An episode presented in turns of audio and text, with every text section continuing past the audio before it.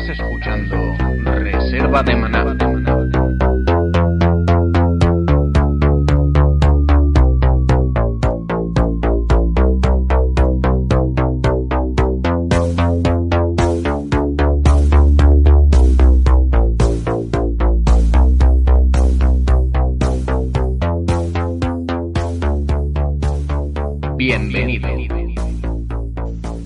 Buenas a todos y bienvenidos a un programa más de Reserva de Maná. En primer lugar, eh, pedir disculpas por el retraso, pero bueno, hablándolo entre el equipo y como ya avisamos por Facebook y por Twitter, eh, llegamos a la conclusión de que lo mejor es publicar los lunes a partir de ahora, ¿no? Hemos visto que las descargas el fin de semana eh, descienden mucho y que realmente la mayor, el mayor número de oyentes lo tenemos eh, a partir de los lunes. Así que, eh, más bien por vosotros que por nosotros, vamos a hacerlo así. A partir de los lunes vamos a, publicar los audios y de ahí el retraso. Bien, Dicho esto, eh, doy paso a los integrantes del equipo de hoy, que es el mismo equipo que tuve el honor de, con el que tuve el honor de compartir el programa de World of Warcraft.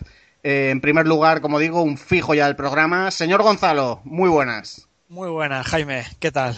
Bueno, eh, mi tercer programa y como dicen que como nos gustan siempre las terceras partes en este programa, pues a ver si este es el tercer mejor programa nuestro. Seguro que sí, seguro que sí. Bueno, y tenemos aquí que tras una semanita de descanso eh, ha vuelto a nuestras filas eh, con más fuerzas que nunca. Señor Carlos, muy buenas. Hola, muy buenas, ¿qué tal? Nada, pues nada. me perdí la, la, la, la, semana, el programa pasado, la verdad una pena, pero vengo con más ganas. Muy bien, estupendo.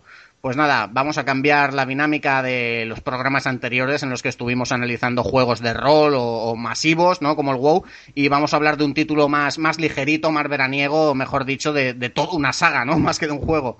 Vamos a tratar de la forma más detallada y amena posible una de las primeras franquicias de, de juegos de lucha en 3D, y aunque no fue pionero en casi nada, el carisma de sus personajes y la jugabilidad, pues calaron hondo, y tan hondo, y lo lanzaron a las primeras posiciones de ventas, hasta, como digo, convertirse en toda una saga que cuenta con, con varios récord Guinness, cosa que a muchos le puede sorprender, como por ejemplo ser el primer juego de PlayStation en vender más de un millón de unidades. Sí, señores, este fue el primer juego.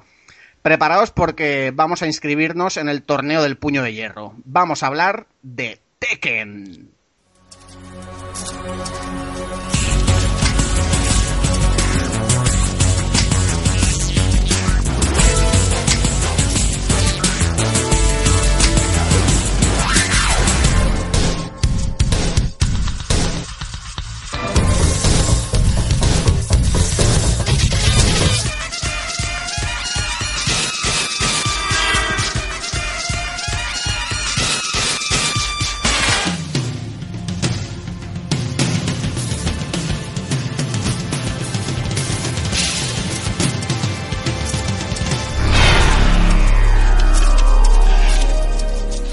Bueno chicos, pues nada, tras escuchar este temazo, la primera intro del juego, creo que lo más adecuado es que hablemos un poquito de, Namco, ¿no? La, compañía que creó este juego, esa famosísima compañía japonesa, como digo, que fue fundada en 1995 por el que todavía sigue siendo, por cierto, el presidente, que es, Masaya Nakamura. A diferencia de, lo que muchos puedan pensar, el, negocio principal de la empresa era el desarrollo y la distribución de máquinas recreativas, ¿no? Lo que comúnmente se conoce como arcades que yo creo que, que, aquí es donde conocimos eh, en primer lugar el juego, vamos, yo por lo menos lo conocí en, en, la recreativa. Y bueno, también por supuesto pues la creación de, de videojuegos, eh, pero no solo eso, también hacen contenidos para televisión y servicios de telefonía móvil. Eh, por nombrar algunos de los títulos que han desarrollado, pues tendríamos, pues fíjate, Pac-Man, Ace Combat, Macros, Rights Racer, la saga Soul Calibur, a la que seguro que, que, le dedicamos un programa algún día. Yo a, mí al menos me apetece muchísimo. También se encargaron del Star Fox Assault. Eh, hicieron uno de, de, las entregas de Dragon Ball, el Time Crisis también, y, bueno, también han hecho, eh, han colaborado ahí eh, en, el nuevo Super Smash Bros. Ya veremos cómo han llegado a, a, este título. Así que por lo que habéis visto, pues, pues una empresa súper importante, ¿no? En el año 2004, sin ir más lejos, tuvo unos beneficios de 1.600 millones de dólares. Eh, ahí es nada. Pero como casi todo el mundo, pues la crisis le alcanzó, ¿no? Eh, no, es, no es todopoderosa. Pero bueno, esto dio pie a, fusionarse en 2005 con Bandai, que como sabéis es una, una de las mayores empresas de juguetes de Japón. Y, poco más que comentar, ¿no? De, Namco. No sé si queréis aportar algo. Eh, ¿Qué opináis de, los juegos que he comentado? Que, seguro que habéis jugado alguno o a todos. Bueno, el Pac-Man. ¿Quién no juega al Pac-Man? y, también al juego de su señora, Miss Pac-Man. Y, también el Galaxia. Bueno, el Galaxia lo jugué en emulador, pero también, por ejemplo, en la misma saga Tekken, que, eh, de, la que vamos a hablar hoy, eh, hay unos mini Siempre Namco metía sus minijuegos antes de empezar el, el cada Tekken. Por ejemplo, el Galaxian es el primer juego que salía a modo de intro en el primer Tekken y que ya después contaré qué pequeño secreto había en el Tekken gracias a este minijuego de Galaxia. Muy bien, Carlos, ¿qué? ¿Te suenan algunos de los que te he contado? ¿El Star Fox, Dragon Ball, Ridge Racer, Soul Calibur? Por, supuesto, por supuesto. Los Soul Calibur, para mí, bueno, este, este programa es de Tekken, ¿no? Pero Soul Calibur, la verdad es que ahí lo llevo en el corazón, ¿no? Y, también la verdad es que el Pac-Man, viciadas, viciadas y viciadas. Un juego súper divertido, simple, no, que no fácil, pero muy, muy divertido. Y antes de entrar en el, en el primer Tekken, quería preguntaros cómo, cómo conocisteis vosotros a esta franquicia de juegos de lucha, a esta, a esta saga, ¿no? Porque yo ya he comentado, lo conocí en las recreativas, ¿no? El típico salón recreativo de, de, mi barrio, ¿no? O de, la zona por donde vivo, echando ahí mis moneditas de 5 duros, que yo no sé cuántas monedas habrán caído en esa máquina, pero, pero no pocas. Yo la verdad es que la conocí en las recreativas también, porque si os acordáis, la PlayStation al igual que todas sus sucesoras, exceptuando la 4, salían con un disparate de, precio la primera PlayStation, al igual que las siguientes. Y mi única manera de poder acceder al Tekken 1 fue en una recreativa. Luego, años más tarde, pues pude conseguir una PlayStation y la versión Platinum del primer Tekken, que aún conservo. Carlos, ¿la probaste en recreativas? ¿Te pilló muy pequeño? No, yo, yo, como dije, empecé muy pequeño a, esto de, de, de las videoconsolas y tal. Y empecé con el, el Tekken 2, bueno, sí, el Tekken 2 en la, en la recreativa, sí, la verdad es que me gustaba muchísimo. Ya te digo, era muy pequeño, tampoco es que fuera un maestro del Tekken, pero sí que sabía hacer mi, la, ciertas cosas y, la verdad es que me gustaba muchísimo. Sí, bueno, ya entrando en, en lo que es el juego, pues fue desarrollado y distribuido por, por Namco, como digo. La versión arcade fue lanzada el 4 de diciembre de 1994 en Japón y la versión para consolas pues el 31 de marzo del 95 en Japón y, el, y en noviembre del mismo año pues llegó a Europa. No sé qué opináis vosotros, pero yo creo que se pueden encontrar eh, muchos conceptos ya usados en Virtua Fighter, ¿no? El famoso juego de Sega, y que es un título con el que irremediablemente lo comparan. ¿Qué, ¿Cómo lo ves tú, Gonzalo? Eh, pues claro que es inevitablemente comparable, porque resulta que en los años 90 eh, Sega fue la primera, digamos, que puso una propuesta seria que fue, aparte de Virtua Racing, pero bueno, eso es otro género, se presentó Virtua Fighter. La verdad es que ahora, bueno, ahora es verdad que canta mucho, pero en su día digamos que fue una revolución eh, esos entornos 3D, el poder manejarte a través de un, de un escenario en 3D y abandonar los sprites. Tekken digamos que fue digamos que aparte de la respuesta a Sega a su Virtua Fighter, también fue que, por ejemplo, eh, tuvo un padrino este juego, digamos, que fue Ken Kutaragi, el, famoso padre de la PlayStation, que resulta que necesitaba, pues, digamos, un buque insignia para, para el proyecto PlayStation. Ya dado que, bueno, había rumores de que Nintendo rechazó el salir conjuntamente, pues ofreció a Namco el poder, digamos, sacar conjuntamente un juego fuerte. De ahí que la tecnología de, en la que en la que se mueve el, el Tekken, que es la placa System 11, pues digamos que fue una placa en conjunto entre entre Namco y Sony y y por eso la PlayStation y por eso esas conversiones fueron tan perfectas, al menos en el Tekken 1 y 2. Carlos, ¿tú te acuerdas del Virtua Fighter que ahora lo vemos y parece una clase de geometría, pero por aquel entonces, si mal no recuerdo, en la Sega Saturn nos parecía una auténtica pasada? Sí, sí, no, la verdad es que veías, nada me acuerdo yo decía, ah, compradme este juego porque es que parece de, la vida, de personas de la, vida real, tal. Y no, claro, eh, también era mi, percepción de niño pequeño, ¿no? Pero lo que quiero decir es que es que flipabas entonces y, lo veías que era, que era impresionante y claro, lo ves ahora y te da risa. Pero, pero entonces sí que era algo súper innovador. Bueno, y algo novedoso que introdujo Tekken pues fue el hecho de, de asignar a cada botón eh, cada una de las cuatro extremidades del, luchador, ¿no? Lo que convertía el estilo y el control del personaje en algo muy intuitivo. Era, como creo que ha comentado Carlos antes, era un juego fácil de, usar, vamos, eh, salvo hasta que llegabas al, al final de, del juego, digamos, a los últimos combates, era relativamente fácil jugarlo y derrotar a los personajes.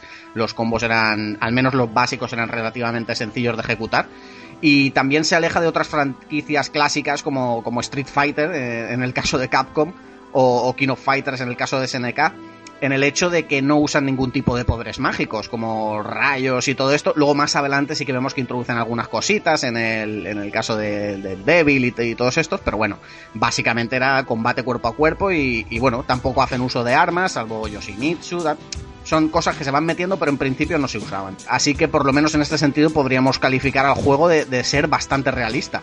Sí, bueno, además, además de bueno, de, no usar poderes del, del, Hadouken y bueno, los famosos Hadouken y tal, es que además, y bueno, y de los botones era muy intuitivo, es que usaba técnicas de, de artes marciales reales, o al menos se basaban en ellas, con lo cual se puede se puede, se puede ver bastante en, lo, en cada personaje usa bueno, cada uno no, obviamente, pero digamos, usan cierto tipo de artes marciales y, y, la verdad es que eso le daba, yo creo que eso le dio puntos a favor con respecto a, a, Virtua, a Virtua Fighter. ¿no? Gonzalo, ¿decías? Nada, que digo que en el primer Tekken eh, por lo menos había ciertos personajes que sí que violaban un poco el tema de las artes marciales. Por ejemplo porque Paul Phoenix eh, en teoría usaba el judo no y si y bueno y quien quien sea conocido de este arte marcial si juega al Tekken y ve a Paul dirá esto es judo mis huevos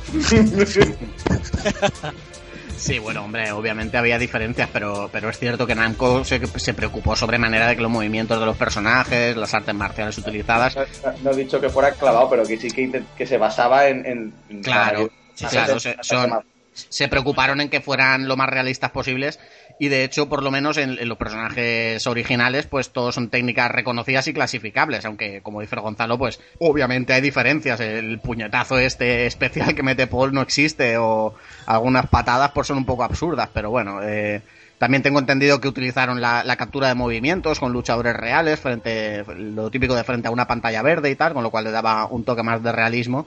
Y la verdad es que los resultados del juego fueron excelentes desde el principio. Es un juego que, que, que tuvo muchísimo éxito. El, en 1995 la verdad es que la primera vez que pude ver Tekken realmente me pilló por sorpresa porque yo por aquel entonces no disponía de internet, no estábamos tan informados como ahora, que te sale el, el teaser, el trailer y el requete trailer.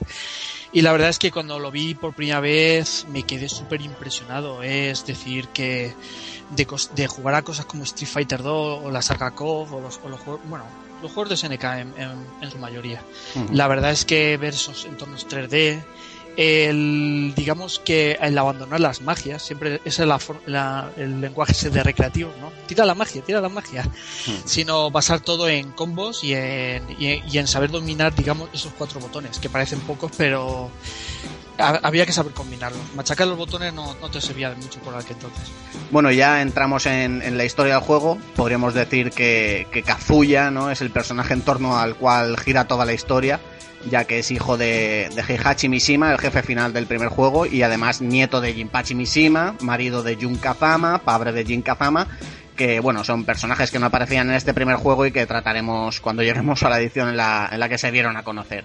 Así que, Gonzalo, si quieres arranca en qué consistía la historia de este juego, cuál era el contexto, la excusa para, para celebrar este torneo. Pues, bueno, para empezar, digamos que Heihachi Mishima, eh, aparte de un artista marcial importante del arte del Mishima, también era el, el, empresario del, del, Mishima Zaibatsu, una congregación de empresas que supone que mm, de forma poco legal, digamos que conseguía un gran poder.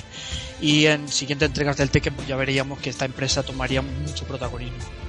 Entonces, bueno, esto hay que decir que quien haya jugado el primer Tekken no lo, no lo deja claro, por, ni siquiera viendo el final de Kazuya, eh, pero gracias a animes y películas y demás merchandising que sacaron más tarde, se supo que Heihachi Mishima eh, cogió a su hijo Kazuya cuando era pequeño y lo tiró por un acantilado porque digamos que Kazu, si sobrevivía Kazuya te, eh, sería merecedor digamos del legado de, su, de su empresa y de su herencia Pero más, eh, digamos que Kazuya sufrió una, una herida muy grave.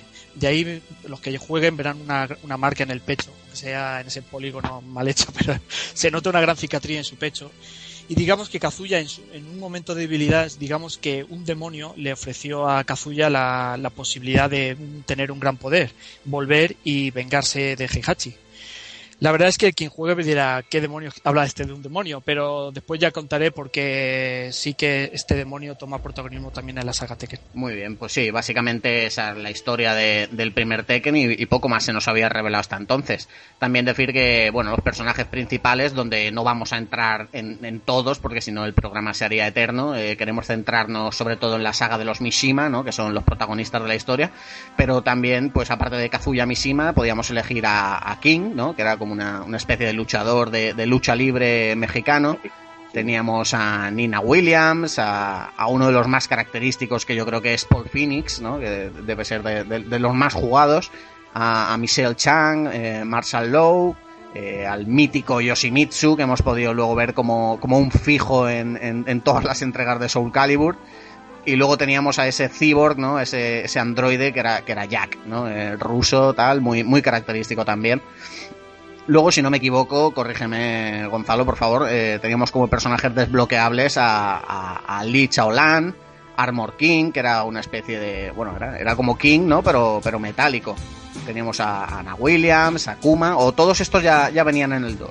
No, en el primer, en el primer Tekken. También estaba Ganryu, eh, Kunimitsu, que era el alter ego, digamos, femenino de Yoshimitsu. Uh -huh. Y bueno, solo, yo solo destacaría de estos personajes a Akuma, el oso, este uno, eso, se incluyó por primera vez en un juego 3D un animal como personaje. Mm. Que destacaría, pues, digamos, a Akuma como, digamos, como después se daría cuenta la, como la mascota de Heihachi. Sí. Y Lee Chaolan por ser el hijo adoptivo de Heihachi, que también tendría historia en los siguientes Tekken.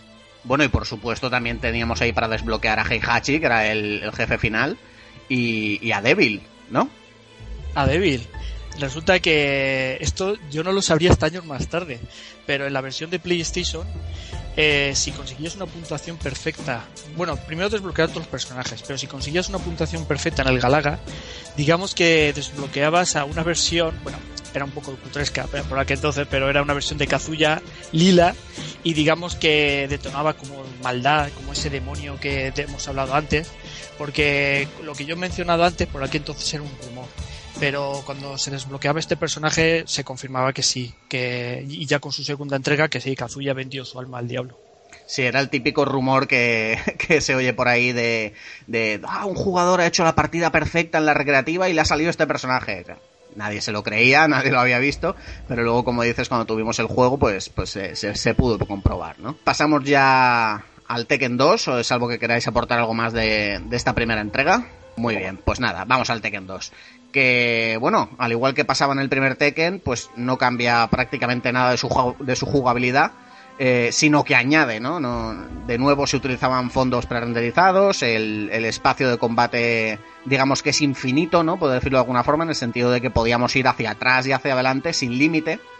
Eh, esto, por ejemplo, en los juegos que habíamos probado hasta ahora, todos los que han nombrado de, de, SNK, ¿no? De Fatal Fury, King of Fighters, tal, o el Street Fighter, pues esto no pasaba. Tú te ibas haciendo atrás, llegaba un momento en que te chocabas con el límite de la pantalla. Esto aquí no pasaba.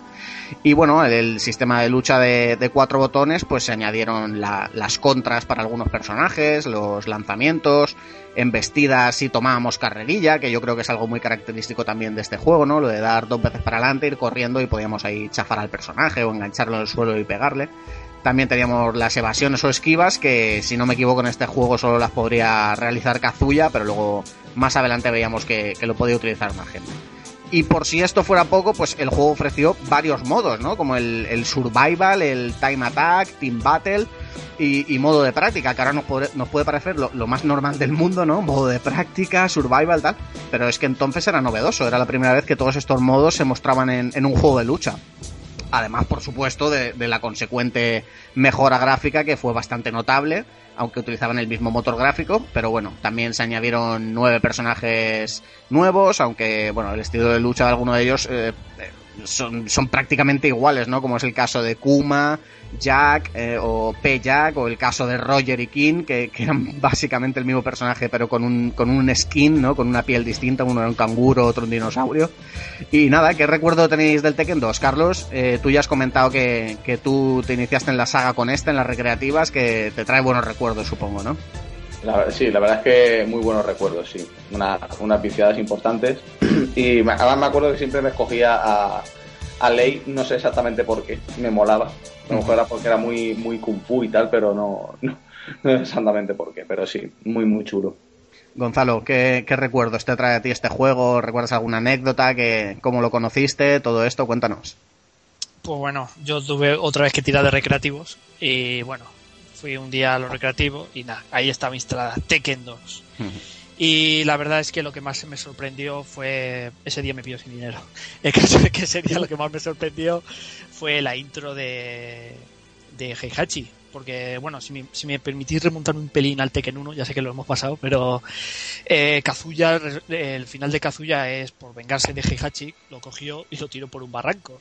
Y entonces, digamos, como venganza. Y la verdad es que yo la realmente lo daba por muerto. Y cuando lo vi en la intro, que Heihachi salía eh, en, en una noche, en una lluvia oscura, escalando ese acantilado y levantando su cara con cara esa de furia eh, y como Heihachi como protagonista principal del Tekken 2, la verdad es que eso fue un impacto, ¿eh? la verdad. Eh, a modo de historia ya la recreativa ya, ya, ya, daba, ya daba bastante hype, digamos.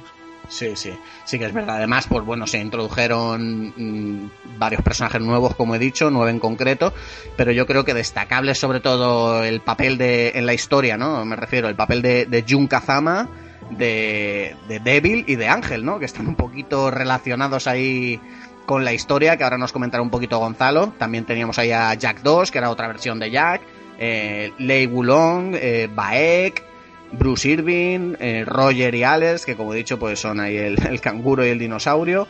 Y, nada, con estos personajes que te he dicho, Gonzalo, con Jun Kazama, Devil, Ángel, cuéntanos un poquito cómo continuaba la historia a, raíz de, lo que sucedió en el primer Tekken. Pues nada, resulta que Heihachi pues, al final sobrevivió, digamos, a, a esa caidita y digamos que Heihachi, pues nada, siempre aunque sea malvado, siempre en las sagas ha demostrado que es un tío con mucha voluntad, muchas narices, por decirlo de alguna manera. Y resulta que entrenaría, digamos, para. porque más tarde se enteraría de que Kazuya, su hijo, eh, tomó el control de Mishima Zaibatsu. Y la verdad es que si pensábamos que Kazuya en el Tekken 1 era una especie de Ryu, así bueno, que lucha por la justicia, tal y cual, nos equivocábamos. La verdad es que o bien por su carácter o bien porque se dejaba dominar por el demonio, digamos que digamos que dominaba el Mishima Zaibatsu como hermano de hierro que su padre incluso. Entonces, cuando él se enteró de, la, de que su padre habría sobrevivido a esa caída, pues eh, organizaría el segundo torneo del puño de hierro para, digamos, atraer a Heihachi y poder acabar con él. Y digamos que Heihachi, a pesar de esta trampa, pues se, se eh, alistó junto a otros personajes ya nombrados por ti en el segundo torneo de Tekken. Uh -huh. Coméntanos un poquito ahí la relación que tiene con Jun Kazama y, y a qué da lugar, por supuesto. Jun Kazama, la verdad es que en su día no se sabía mucho de ella, la verdad. Es más, eh, hasta Tekken 3 no se sabría de su importancia, pero digamos que digamos que es la persona que ablandó un poco el corazón a Kazuya y bueno, si quieres Jaime después diremos por qué, por qué relación hay entre Kazuya y Jun, pero que es bastante importante y más de una sorpresa por aquel entonces. Sí, porque para nosotros que, que bueno, ya hemos vivido toda la saga al completo, es relativamente fácil ver la historia así de forma resumida y saber de qué estamos hablando, pero obviamente hay que ir paso a paso, eh, hablando de en cada juego de, lo que toca, ¿no? No vamos a ir adelantando acontecimientos, pero sí que veremos pues que por spoilear un poquito, eh, eh, digamos que, que Jun Kazama, ¿no? Era la parte buena, ¿no? De Kazuya, la que saca el ángel, y Heihachi, pues de alguna forma sería el, demonio, ¿no? Así que con todo esto yo creo que hemos hecho un resumen de, la historia del Tekken 2, ¿no? Bueno, no hemos comentado que salió Salió a la venta en el año 1996 para PlayStation. Un año antes había salido para, para la arcade, por supuesto, que es donde, donde, donde conocimos todos este juego. Y nada, comentar también que está descargable en la PS Store, está para PlayStation 3 y PSP. Y que por supuesto fue número uno de ventas en Estados Unidos, cosa que, que, que vamos, no, no, Eso ya nos sorprende. No, no sorprende, además tengo por aquí el dato de que fue el número uno por 24 semanas seguidas, o sea que un pasote. Así que con todo esto vamos a pasar a, a, la tercera entrega, que bajo mi punto de vista esta es la, la, mejor entrega de la saga. Fue, fue el primer juego de la saga que utilizaba el hardware del System 12, antes se, se utilizaba la, la, versión anterior, ¿no? El System 11 de Namco. Y aparte de ser la última entrega de Tekken para PlayStation, pues teníamos ahí nuevos gráficos y animaciones mucho más detallados, eh, un total de 15 nuevos personajes agregados a la lista del juego, una jugabilidad más rápida y más fluida. Obviamente todo esto fruto de, del nuevo System 12 que se utilizaba para crear este juego. Quizás el cambio más notable en Tekken 3 es el, el hecho de, de, esquivar, ¿no? Haciendo que los escenarios cobren profundidad. Porque antes nos íbamos de izquierda a derecha, pero, pero no podíamos ir hacia el fondo o, o, digamos hacia nosotros, hacia la pantalla. Pero ahora en este, en este Tekken 3 introdujeron las esquivas y ya pues bueno, todos los que habréis jugado juegos de lucha sabéis a lo que me refiero, ¿no? Lo de dos veces para, para el lado, dos veces para abajo, tal. Esquiva así, hace un... Va rotando, va rotando. Exacto, hace un, un amago y, y, y, cambia, digamos, la profundidad. Eh, luego pues introdujeron ahí nuevos sistemas de combos, también fue el primer Tekken en ofrecer un minijuego llamado Tekken Force, que yo lo recuerdo con mucho cariño, ¿no? Era ahí un mata-mata, ¿no? Un, como un Final Fight, un Double Dragon, ¿no? Una cosa así. Y también pues había un minijuego llamado Tekken Ball, ¿no? Que era similar al Volley Playa, que, que yo recuerdo tardes con los amigos jugando a este minijuego, simplemente, o sea, por simple comedia. Así que como veis, con todos los datos que ha dado, un juego súper completo, eh, que tuvo muchísimo éxito, como los dos anteriores, y insisto, para mí, hasta la fecha, el mejor de la saga. ¿Qué, qué opinas tú, Gonzalo? Totalmente de acuerdo contigo, Jaime. Es el mejor de la saga y, y también eh, para mí, para mi gusto, bueno, para mi gusto no, yo creo que para el de muchos, pulieron un, un fallo que tenían los anteriores Tekken, que era lo que tú has mencionado antes, que había muchos personajes que compartían demasiados golpes o demasiadas llaves y es decir, que le cambiaba solamente la skin. Y la verdad es que esto fue un aire fresco porque resulta que cada, aquí ya cada personaje ya se diferenciaba mucho más uno de otro. Y ya no te, ya no te sobraba con llevar uno y ya a machacar botones para el resto de personajes. Sino aquí de verdad aquí con el Tekken 3 digamos que yo al menos es cuando, cuando ya me animé a, a practicar con personajes. Coger tu personaje favorito y de realmente practicar para para torneos para para fardarse ante los coleguillas. Y la verdad es que en, ese aspecto me encantó. Sí que es verdad, la verdad es que un, un, juego completísimo, sobre todo teniendo en cuenta las limitaciones que te da un juego de lucha, pero estos, estos tíos de Namco, una vez más, lo hicieron muy bien. Con respecto a la historia, pues nada, recordemos que en la anterior entrega Heihachi derrota a su hijo Kazuya, ¿no? Aquí se cambian las tornas, haciéndose de nuevo con el control de la, de la compañía Mishima Zaibatsu, que se, que se encargará pues de fortalecer eh, esta compañía de nuevo, ¿no? Creando el grupo especial de mercenarios Tekenshu, ¿no? Eh, por otro lado, pues mientras arde el cuerpo de Kazuya, eh, que, recordemos que lo había tirado un volcán, pues débil, la fuerza demoníaca que, lo poseía, aparece ante la embarazada Jun Kazama para, para entrar, digamos, en el alma del hijo ya engendrado. Pero Jun, pues derrota en este momento a Devil y se retira para criar en solitario a Jin Kazama. Han pasado ya 15 años desde estos acontecimientos y, y Jin Kazama ya es todo un adolescente eh, ha llegado el momento de que su madre le cuente su pasado, le cuente cosas, ¿no? Entonces le dice que si en algún momento le pasa algo, pues que vaya a buscar a su abuelo Heihachi Mishima si cualquier cosa le pasa. ¿Por qué le cuenta esto? Bueno, Gonzalo, cuéntanos que, que, a qué se estaba dedicando Heihachi y qué, y qué ha descubierto. Pues nada, como tú mismo has dicho, fundó una, una fuerza militar llamada, te, bueno, te, yo la recuerdo como Teke Force. Uh -huh. Resulta que esta fuerza militar descubrió en América Central, digamos, unas ruinas donde encontraron, digamos, pues, un vestigio de, de, un ser llamado Ogre, o por lo menos se le dominaba así, que un antiguo dios que, digamos, que le podría dar la clave a Heihachi para dominar el mundo o incluso la inmortalidad, que como veremos en Tekken 3 no, no es que está muy joven el hombre. Sí, bueno, Gonzalo, eh, no sé si te ha pasado a ti, pero yo, para documentarme para el programa, haciendo un repasito, pues a a diferentes críticas, reportajes, un poquito Wikipedia y tal, me he encontrado con que, con que este dios eh, le llaman Toshin. Eh, supongo que será la denominación japonesa. ¿Tú habías escuchado ese nombre? Sí, pero yo para el japonés soy muy malo. Entonces siempre me quedo con las versiones anglosajonas. Claro, eh, para nosotros siempre ha sido Ogre y luego, bueno, ya veremos su otra versión, True Ogre. Pero aquí se refieren como Toshin, ¿no? Que era como una especie de, de dios de la lucha, ¿no? Exacto, totalmente de acuerdo. Muy bien, pues nada, no, no te interrumpo más, sigue, por favor. Y eh, el caso es que, pues nada, eh, Ogre cuando es liberado por culpa de estas fuerzas, digamos que va detrás de los mejores luchadores, de ahí se explicaría la muerte de Baek, de Irving. Sé que salen siguientes entregas, pero por aquel entonces di- digamos que murieron. Es más, hasta en la historia digamos que muchos personajes tienen venganzas personales contra este, este ogre. Y una de las víctimas de este, de este ser es, digamos, eh, Jun Kazama. Una vez muerta, digamos que Jin, pues, eh, recuerda lo que bien has dicho, que busca a su abuelo Heihachi, y cuando lo encuentra, le cuenta lo sucedido. Entonces, Heihachi Mishima, digamos que coge de pupilo a Jin Kazama y le enseña, digamos, el arte Mishima. De ahí, cuando la gente, pues, digamos, maneje a Jin, Kaza- Jin Kazama, se dará cuenta de por qué ahí mezcla el arte Mishima con el arte Kazama. De ahí se nota el entrenamiento, digamos, de la madre y el abuelo.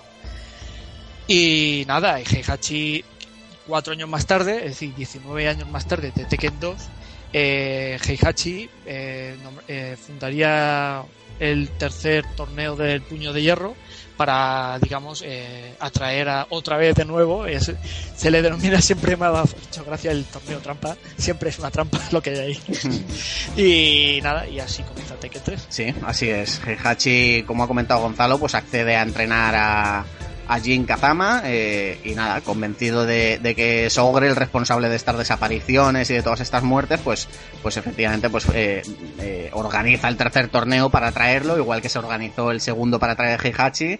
eh, igual que se organizó el primero para, para traer a Kazuya y bueno pues al final de- del torneo pues finalmente será derrotado Ogre como era de esperar por, por Jin Kazama ¿no? que yo creo que es el, protagonista absoluto de este tercer Tekken en detrimento de, de su padre que no, que no aparece en este juego. No sé si a ti te sorprendió la, ausen- la ausencia, Gonzalo. La verdad es que si me lo llegan a contar antes de que saliera el juego, no me lo creo. Es más, hasta también, si me permites, te contaría una anécdota bastante buena. Sí, sí, adelante. El- yo, como siempre, Tekken, pues siempre lo disfrutaba antes en recreativos que en, que en, digamos que en consola. Pues la, el único sitio donde conozco que estaba Tekken 3 eran los Luna Park de Elche. Pues, pues uno, me acuerdo yo que el grupillo este de amigos eh, fuimos allí a ver el Tekken 3. Además, además, si mal no recuerdo, en una máquina enorme, ¿no? Que no eran las típicas, Exacto. no eran las típicas sí. convencionales de estar de pie, sino que tenía su banco acolchado, sus sus, sus joypads, ¿no? De, de arcade ahí, vamos, que estaban chulísimos con cuatro botones y tal, y era una máquina, por lo menos para aquellos tiempos, realmente espectacular.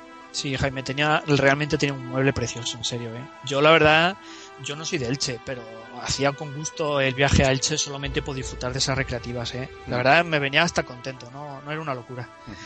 Y realmente, y como vuelvo a repetir antes, por aquel entonces no disfrutaba de, de internet o de esa, digamos, esa información tan brutal que hay hoy en día y no teníamos ni idea de la historia, de la historia de Tekken. Solamente sabíamos que pa- pasó 19 años, un montón de años. Y en eso que nos íbamos turnando los amigos para jugar a Tekken, resulta que un amigo bromeó. ¿Te imaginas que Heihachi estuviese vivo? Ja, ja, ja, ja, ja. Sí, sí, vivo, ya me lo imagino. Así todo blanco, con la- el pelo y todo. Ja, ja, ja. Sí, sí, sí. Mientras mi amigo, que iba avanzando entre combate y combate, finalmente, en uno de los combates, le tocó contra Heihachi Mishima. La verdad, la broma se volvió en serio y nos quedamos boquiabiertos mirando como Heihachi Mishima, sacamos hasta la cuenta, tendría unos 74 o 75 años, zurraba a mi amigo sin piedad ninguna. La verdad es que es una anécdota que siempre contaré a todo el mundo. Bueno, sí, Heihachi yo creo que es ya todo, todo un clásico, ¿no? Uno de los personajes favoritos de los juegos de lucha y que ha aparecido, también se ha hecho un fijo ahí en la saga Soul Calibur. Y nada, más personajes, por ejemplo, que repetían en esta entrega, pues de nuevo Yoshimitsu, Nina, Paul Phoenix, King, Lei, Kuma, eh, Hachi, como dices, eh, Anna Williams, y luego se introducían nuevos, pues mm, yo recuerdo con, con especial cariño, ¿no? Porque me gustaba jugarlos a, a Houarang, ¿no? Con ese estilo ahí de, de patadas. Eh, Eddie Gordo, yo creo que fue un personaje muy, muy característico y novedoso en su momento, ¿no? Y con ese, ese capoeira. Horrible. sí, pero era el típico que. eh, no sé qué opinaréis vosotros, pero yo lo pasaba realmente mal cuando alguien se lo cogía para, para pelear contra mí. Bueno, Gonzalo, ¿y qué más personajes había por ahí? Que creo que me deja alguno. Bueno, querría destacar a, a Lin Xiaoyu, digamos, que era una adolescente china que, digamos, que usaba el arte marcial de del bueno, diríamos que el kung fu y una de las características especiales que, bueno, que la verdad es que llama la atención es que podía luchar hasta de espaldas. Eso en su día la verdad es que fue muy bueno. Ah, sí, sí, qué bueno, no me acordaba de eso, es verdad. Y también tenemos a Woran, que Woran es el alumno de Baek, eh, que busca, digamos, el, el principal rival de Jin Kazama, por eso lo destaco. Amigos y rivales. Eh, Brian Fury, una especie de cyborg que, con un estilo, digamos, de kickboxing. Y. ¿Qué me queda por aquí? Ah, y. Ah, y Gon. Hombre, el, el- el pequeño dinosaurio que, que yo me quedé flipado cuando vi a este personaje seleccionable, la verdad. La verdad es que, sa- ¿sabes dónde sacaron este personaje, Jaime? Sé que de un manga, pero no recuerdo el nombre ahora mismo. Gon, también se llamaba. Con el mismo nombre, ¿no? Sí, pero lo, lo curioso de este manga es que no tenía ningún tipo de texto. Y yo me acuerdo que en, en su época en el Ateneo Comics los traían directamente desde Japón, que ya dado como no había texto ninguno, solamente era todo por escena, digamos que no había problema en poder leerlo o visionarlo. Mm. Bueno, sí, sí, dime. Perdón, y otro personaje que me gustaría destacar también, más bien por lo difícil que era de conseguir, era en el modo de juego este, en el Tekken Force, este tipo Final Fight o juego de tú contra, tú contra todo el barrio, digamos que la recompensa por pasártelo cuatro veces, era consiguiendo una llave en cada vuelta, era desbloquear el último combate contra el Dr. Boskonovich. Si lo perdías tenías que volver a empezar. Y realmente cuando los conseguías desbloquear era un personaje que realmente muy raro y extraño, la verdad. Porque ya tenías que usar eh, comandos en tu, tu mando para que se manteniera de pie. Simplemente cayéndose o dándote un cabezazo, eso era un golpe. La verdad es que los auténticos maestros del Tekken sabían dominarlo como Dios manda. Yo la verdad es que me rendí y al final dije, va, déjalo.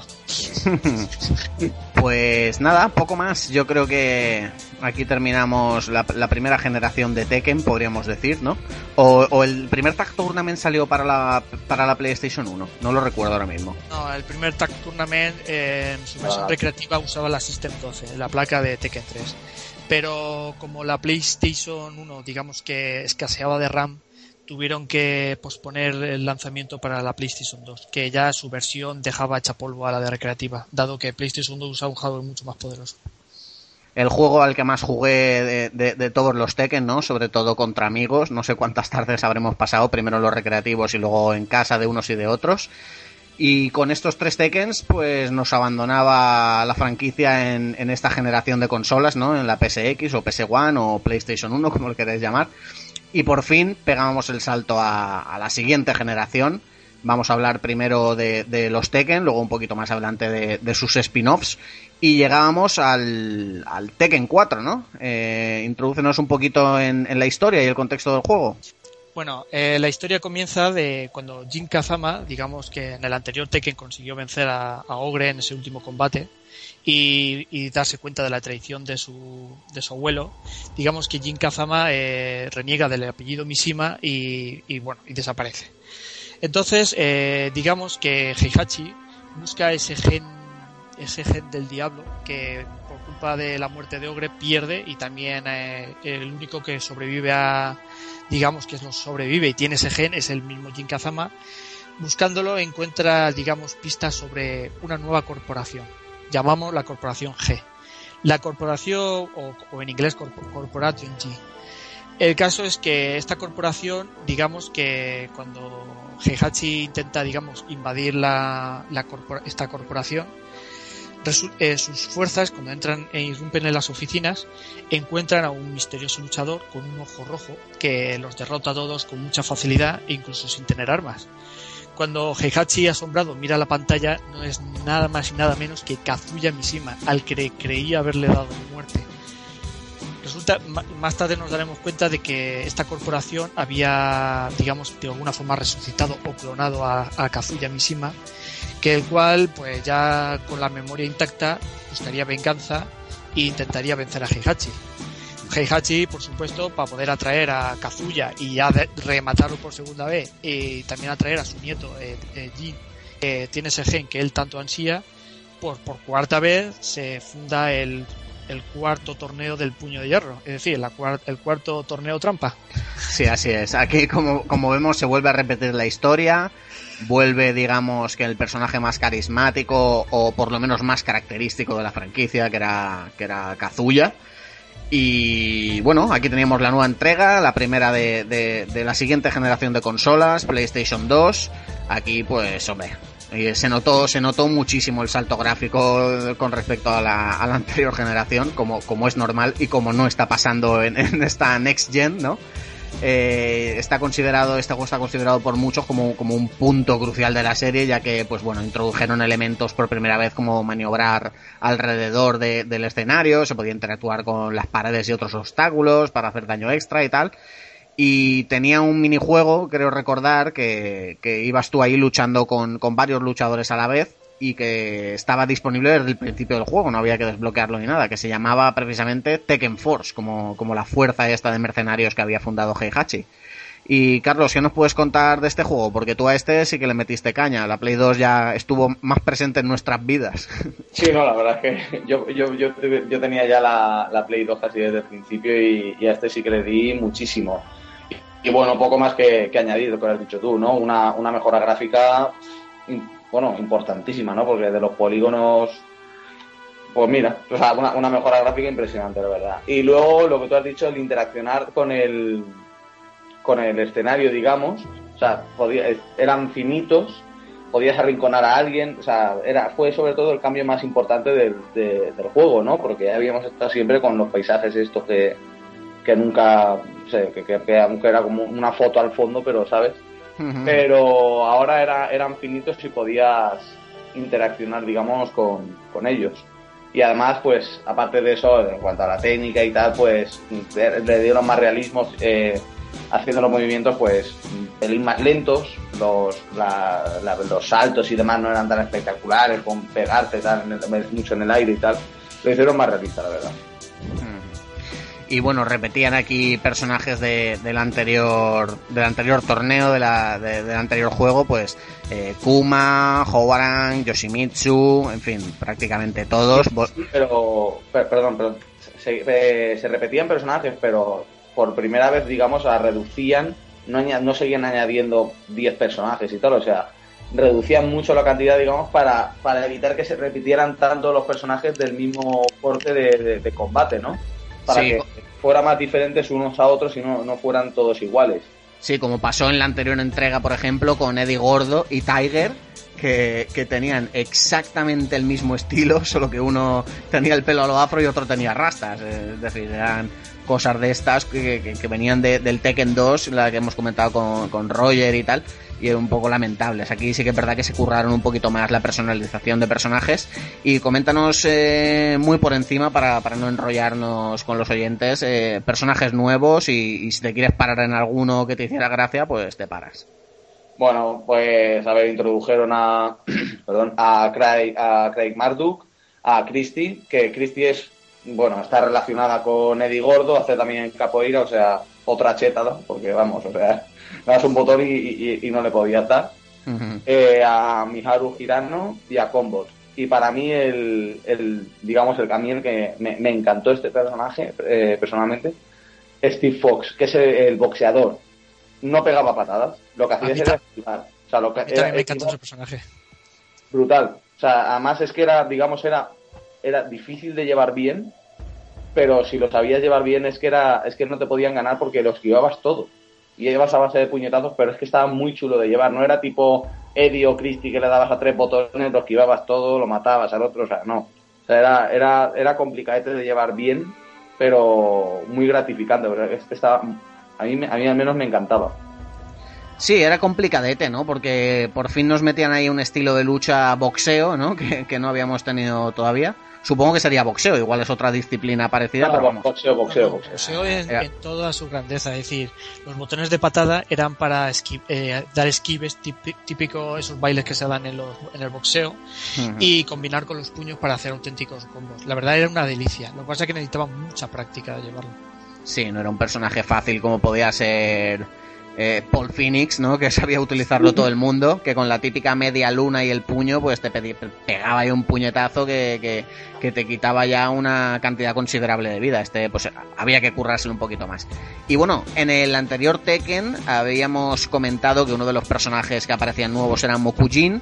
En este aparecía con bot y básicamente era lo mismo, ¿no? Era el típico personaje al que ahora estamos tan acostumbrados y que vemos en- no sé si en prácticamente todas las franquicias, pero en muchísimas, que es el, personaje que cada vez que lo eliges tiene el mismo aspecto, pero distinto estilo de lucha.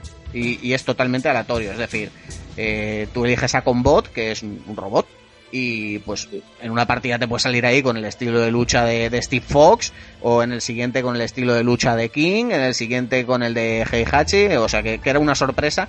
Y yo creo que de alguna forma era el típico personaje de, de para hacer de, reto, ¿no? De, de decirte, a que te gano con este, me salga lo que me salga. Era un, poquito eso, ¿no? ¿no? ¿No pensáis lo mismo? Era para fardar, era para es decir, si, como bien ha dicho antes Carlos, en este Tekken 4, digamos que fue el- la entrega donde más todos los personajes se diferenciaban entre sí, no eran copias unos de otros. Si tú cogías a Combot y sabías vencer, sea cual sea el estilo de lucha que, que saliese en ese momento, realmente te podrías denominar ya maestro del Tekken. Es que de verdad, era, era alucinante quien lo consiguiese. Hombre, a mí realmente porque aparte de la historia misma, pues hay otras muchas historias, ¿no? Pero, a ver, a mí realmente para cogerme combo simplemente le doy al botón de, ra- de random y, salga lo que salga, te gano. O sea, más que cogerte un robot que pueda hacer cualquier tipo de, de combate, no sé. O bueno, también es cierto que a lo mejor era la, sorpresa, ¿no? En la partida, a ver qué me ha tocado. Mierda, no pego patadas. Yo qué sé. Cosas así. También ca- cabría destacar que, bueno, yo por la, para mi gusto personal, como usuario, Tekken 4 me gustó. Pero la verdad es que fue, en, la crítica, sí en general está a mitad que la gente le gustó, pero también fue el Tekken más criticado. Porque como ha mencionado antes también Carlos, digamos que ya no- los, los, los personajes estaban más especificados, digamos que ya no existía ese personaje que tiraba fuego, rayos o vete a saber qué. Digamos que, porque el- por ejemplo el último enemigo era Heihachi Mishima, no había ningún monstruo ni nada. Y digamos que este Tekken fue el que, el que Namco quiso, digamos, que se pareciera más a Virtua Fighter. Es decir, un juego eh, técnico. Es decir, que el que ganara era el que más, digamos, tenía técnica sobre el juego, no el, como, como dice él, coger a Christie o, o Eddie Gordo y apretar los dos de las patadas y ala, adelante. Hmm, Sí, yo creo, eh, lo has dicho perfectamente, Gonzalo. Yo creo que es un juego amado por unos, odiados por otros, pero que en términos generales eh, yo creo que está por debajo ¿no? de, sus antecesores. Eh, venía después de un, de un descanso, ¿no? de un breve break ahí que supuso el Tag Tournament, que luego ya al final del programa entraremos en, en estos, en estos spin-offs.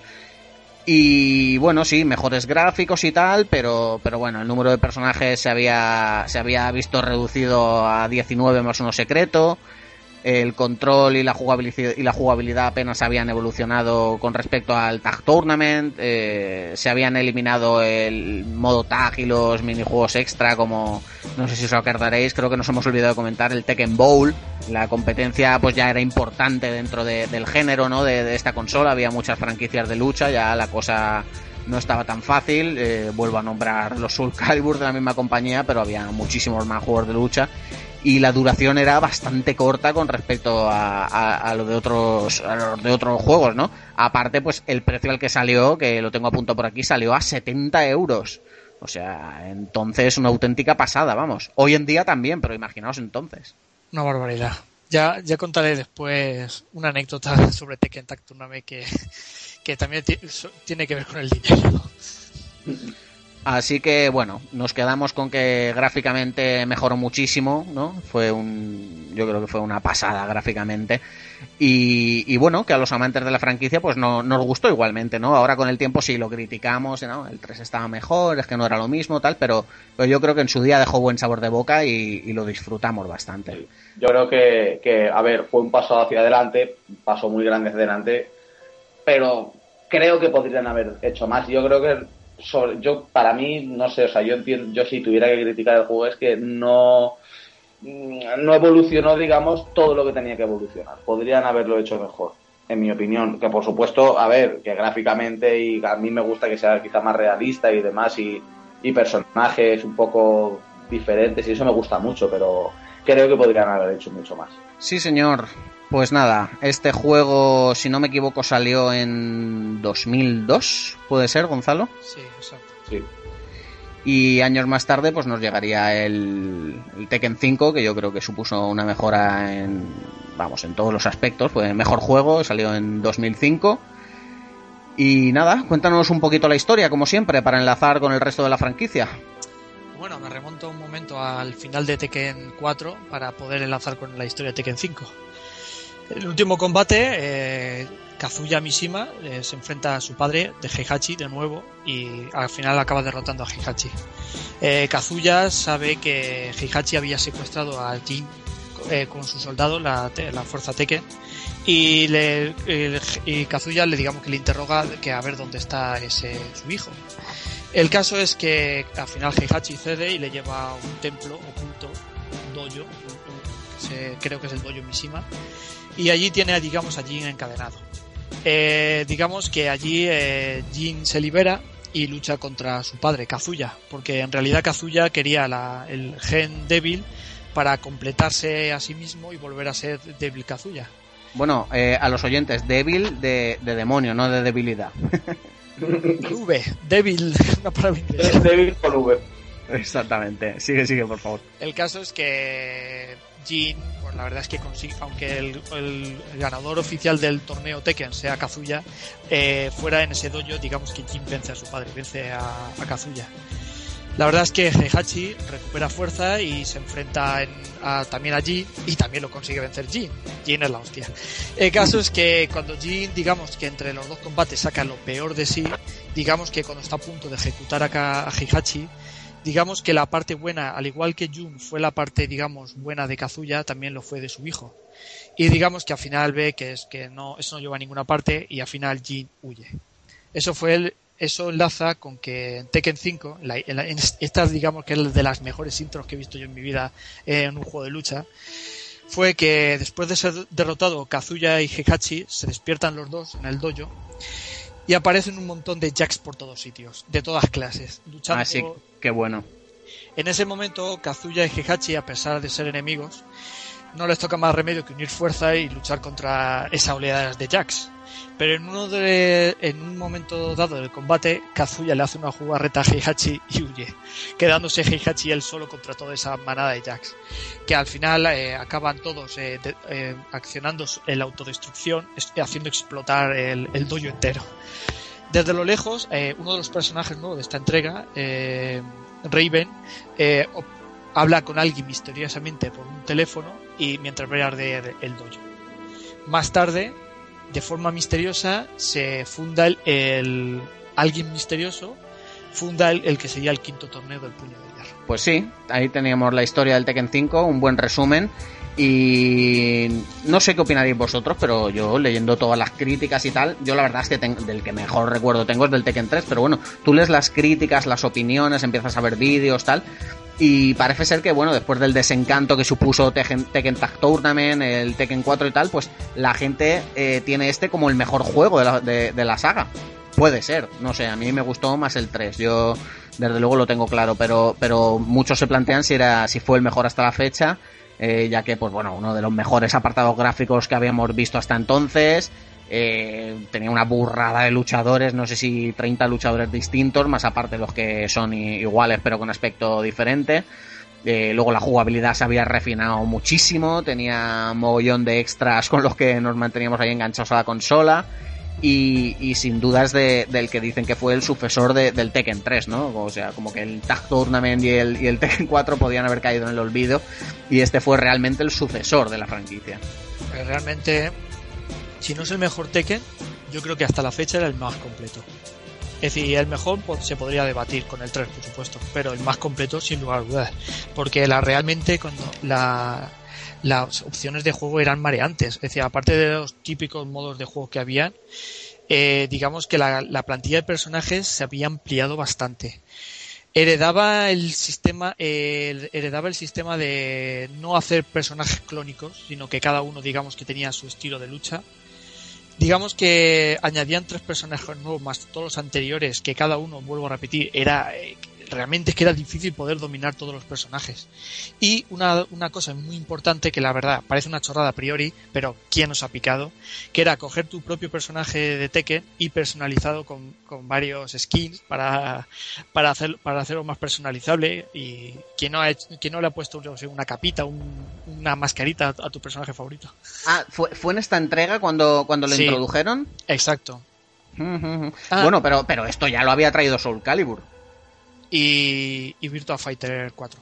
Hmm. Pero la verdad es que la, la versión PlayStation, de la versión PlayStation 2, que hubo después más versiones, la verdad es que la versión PlayStation 2 tenía una, una joya que era increíble. Y era, añadía como extra de forma gratuita, bueno, de forma gratuita, de forma conjunta al juego, era el Tekken 1, 2 y 3 en sus versiones recreativas, tal y cual. Las versiones arcade, una pasada, la verdad. Hmm. Una pasada. Eh, Carlos, creo que te habías preparado por ahí un poquito lo que era lo mejor y lo peor de este juego. Coméntanos, coméntanos tus impresiones. Pues como, ha dicho Gonzalo, pues mezcló básicamente, digamos, lo mejor del, 3 y el 4, ¿no? Pues una mejora, o sea, unos gráficos buenísimos para, bueno, para lo que sea, para, para lo que era entonces. Muy, muy buenos una burrada de, como tú has dicho, una burrada de personajes, 33, que has dicho 30, son 33, son, tres de ellos son nuevos. Eh, bueno, un montón de modos de juego, eh, lo, que habéis dicho, lo que habéis dicho que incluyen los tres primeros Tekken. Bueno, la jugabilidad está reajustada, no, o sea, con lo cual, eh, digamos, o sea, es, más, es tan difícil, digamos, como en el Tekken que no puedes, en plan, simplemente apretar botones y gana.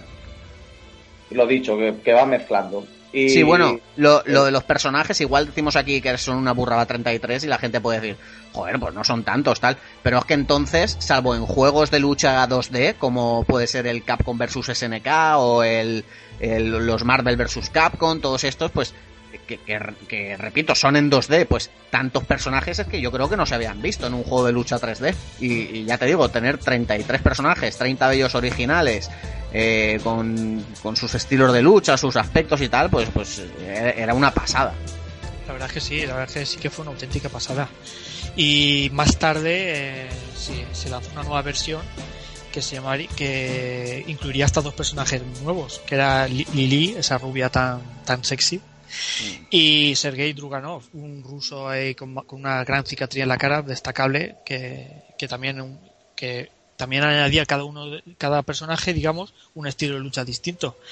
Yo siempre he dicho que en estos juegos, como en Tekken o en Virtua Fighter, 30 personajes parecen pocos a priori, pero es que ¿quién podría dominarlos todos a la perfección? Yo eh, realmente en, en, estos torneos que se celebran normalmente de Tekken, que aún se siguen celebrando, los que le echan ahora realmente a los Tekken son se demuestran quién son buenos de verdad y han aprovechado el juego. Y la verdad es que la verdad es que sí, que este vuelvo a repetir, el 5 es el más completo. Tiene bueno, tiene horas pero Sí, sí, sin ir más lejos, eh, yo antes estaba consultando varias webs especializadas y le ponen todas un 9 y pico, ¿eh? A este juego. O sea que, en su día fue una, una, barbaridad, vamos. Y no sé, Carlos, coméntanos así algunas cosas que hayas visto que en las que flojea el juego, porque seguro que, no, que no es perfecto. Que no tuviera modo online, principalmente que no tuviera modo online. Sí, bueno, porque aunque fuera PlayStation 2, el modo online ya existía. Eh, sin, sin, más lejos me viene a la cabeza el, Killzone, el Killzone ya tenía modo online, vamos. El, el, famoso Socom, que te venía con, un arma y tal, no sé. Eso, eso me acuerdo que el centro mail, entonces centro mail, te lo vendían y, decías, ostras, tal, la consola modo online. Pero eso, Y bueno, principalmente ese, ¿no? Porque después sí, el que el, el boss final era muy, muy jodido. Con perdón. Era muy, era muy difícil, pero poco más. Para mí poco más. Sí, bueno, el monstruo final era, era El padre- Jim, Pa- Jim Pachi.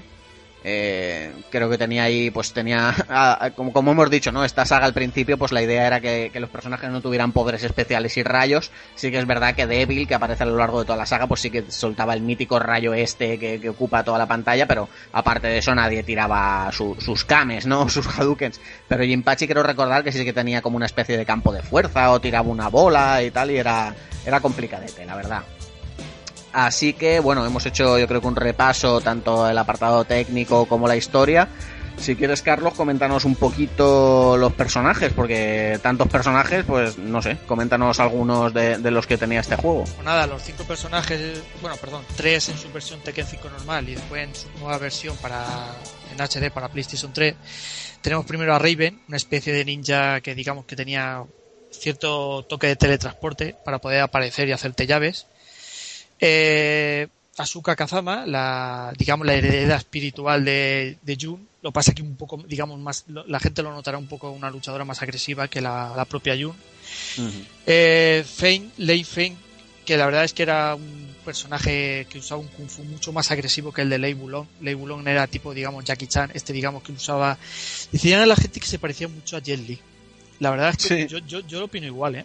Sí, hay varios personajes que están basados en, franquicias de, cine, ¿no? De Bruce Lee, de Jackie Chan, de... Sí, sí, totalmente. Yo creo que este sería el Jet Li. y después teníamos en la nueva versión que sacaron para recreativas y para PlayStation 3, que hubo una, una nueva versión de Tekken 3, de Tekken 5, disculpad, eh, que estaba Lily, que era una especie de millonaria, chi- una chica muy sexy, la verdad, que usaba sobre todo las patadas y las llaves, digamos, a corta distancia. Y Sergei Druganov, que digamos que era un especialista en llaves, un ruso, digamos, un militar ruso que digamos que después más tarde en Tekken 6 tendrían su, su parte de historia, pero que en esta entrega no. Ah, y, también recordar que, la, que hubo una versión también para PSP en la que también se recuperó el, el minijuego de la bolera, que en el primer, Tek- en el primer Tekken Tag eh, Tournament, la verdad es que a más de uno se echó unos buenos vicios ahí tirando los bolos con la cabeza de Heihachi. sí, la verdad es que un juego bastante graciosete y que, dio mucho juego, valga la redundancia. Muy bien, pues nada, hemos terminado de reseñar el Tekken 5. eh, llevamos, no sé si llevamos una hora o vamos, más o menos llevaremos una hora aproximadamente. Así que vamos a hacer un breve descanso para beber un poquito de agua, que hace mucho calor, y vamos a dejaros con un tema de la banda sonora del Tekken 5, ya que estamos con este juego, que se llama Sparking. I'm doing the best I can. Where are you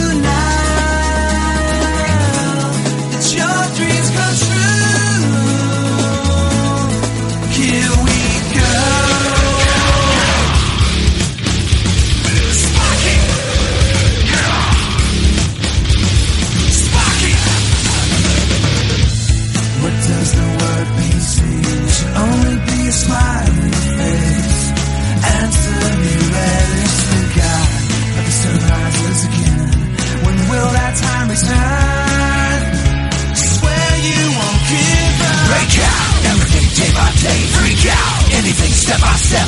Live the sin, and let me know, live the sin. Break out, make my story. Get down, they call history. The heartbeat gonna beat faster. Shout, shout, shout, shout. So destiny,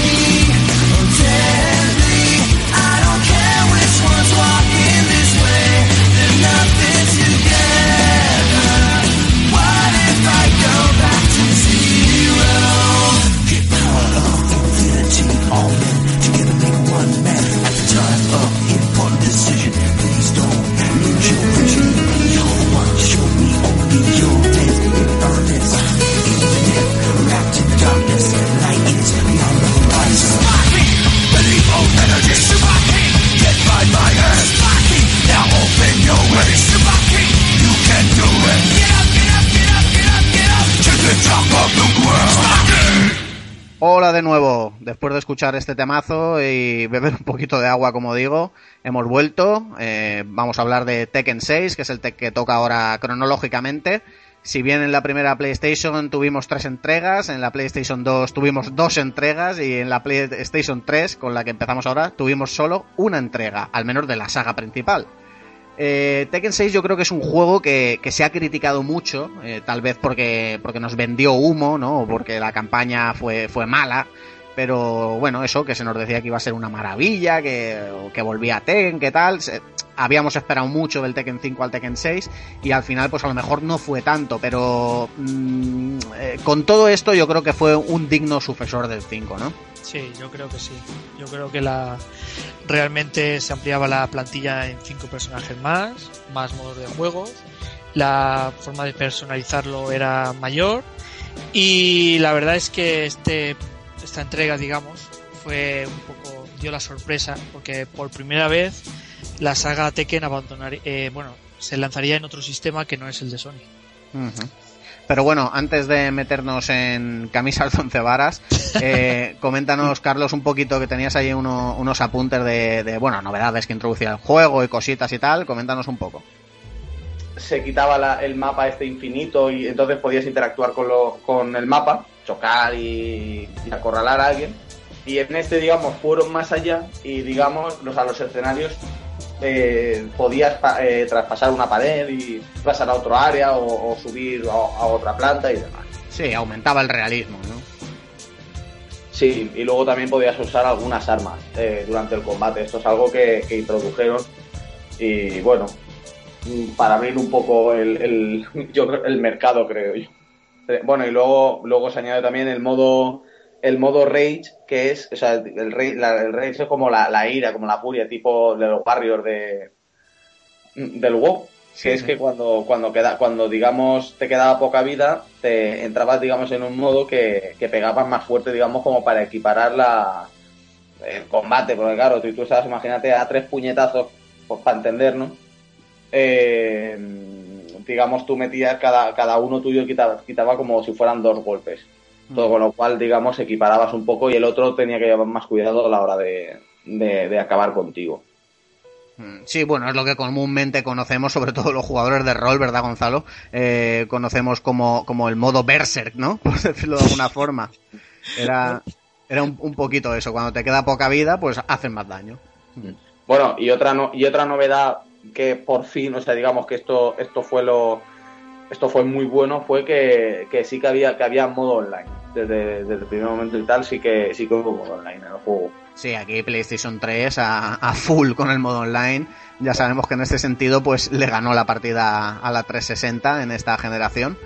Y, y bueno, también pues comentar, lo ha comentado un poquito Gonzalo por encima, pero yo quiero hacer hincapié en, la cantidad indecente de, de material para, persona, para personalizar a, a los luchadores estéticamente, ¿no? Que era algo que, como digo, he comentado anteriormente, sí que estábamos acostumbrados en la franquicia Soul Calibur, pero no en Tekken y que aquí pues sí que te metían eh, tela marinera y a mí personalmente es que estas chorradas ya lo he comentado tanto en el programa de World of Warcraft como el de Destiny todo lo que suponga personalizar a, los jugadores a los personajes a mí me encanta ¿eh? esto de hacer tuyos a los personajes y que no sea uno más eh, vamos me, apasiona y yo en este juego lo agradecí mucho quizá esta es una de las cosas por las que yo este juego lo recuerdo con mucho cariño a pesar de las críticas No, realmente, realmente fue.